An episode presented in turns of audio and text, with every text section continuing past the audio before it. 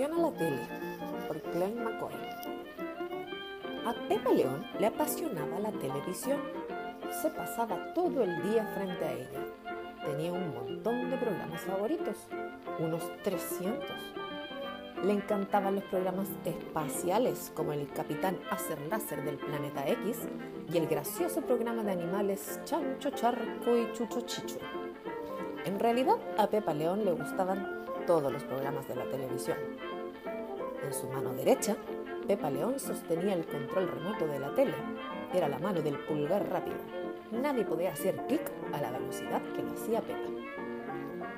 Pepa León no tenía muchos amigos. Tampoco los necesitaba. La tele era su mejor amiga. Le hacía compañía durante las tormentas y la mantenía calientita en las noches de invierno. Pepa León nunca se separaba de la tele. Comía frente a ella y cuando tenía que salir de la habitación, la tele se iba con ella. La tele estaba encendida día y noche. Pepa León dormía encima de ella y mientras dormía, sus sueños estaban interrumpidos por pausas para los anuncios. Pepa León tenía un perro llamado Barriga, pero Pepa no tenía tiempo para hacerle caso. Barriga hacía todo lo que se le ocurría para llamar su atención, pero no le servía de nada. Mañana, en cuanto Pepa León se despertó, se dio cuenta de que algo andaba mal. La pantalla de la televisión estaba fría y negra. ¡Socorro, barriga! clamó Pepa León. Me estoy perdiendo mis programas de la mañana.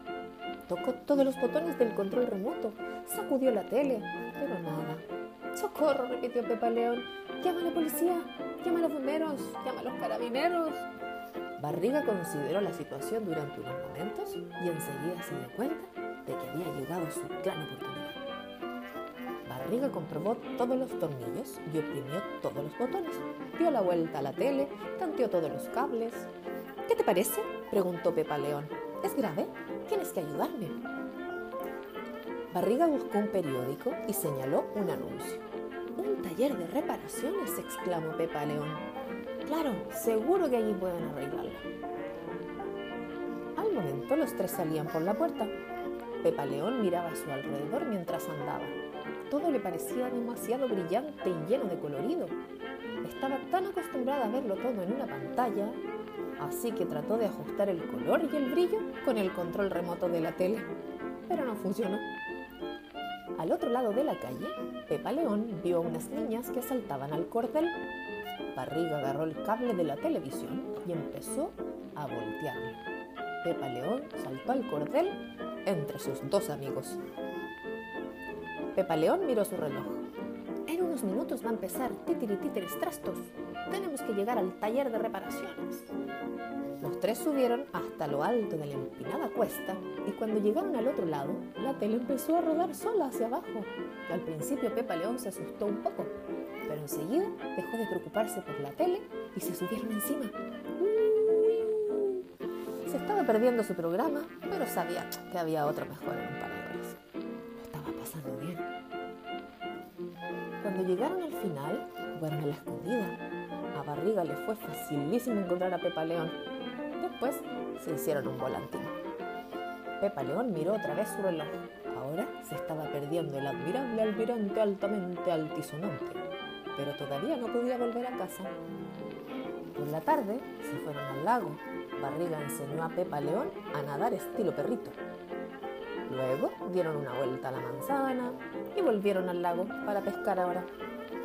Dibujaron un rato en la vereda, descansaron, fueron a la biblioteca pública y estuvieron leyendo libros interesantes.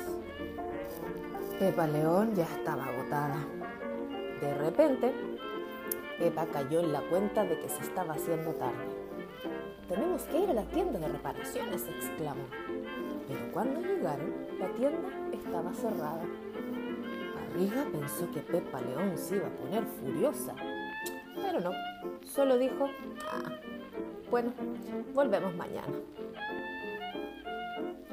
Aquella noche, cuando Pepa León se quedó dormida, resultó que sus sueños no estaban interrumpidos por pausas para los anuncios. Barriga no podía dormir, estaba demasiado nervioso, así que arregló la tele y puso las pilas al control remoto. Y se quedó a ver la película de la noche. Colorín colorado, este cuento se ha acabado.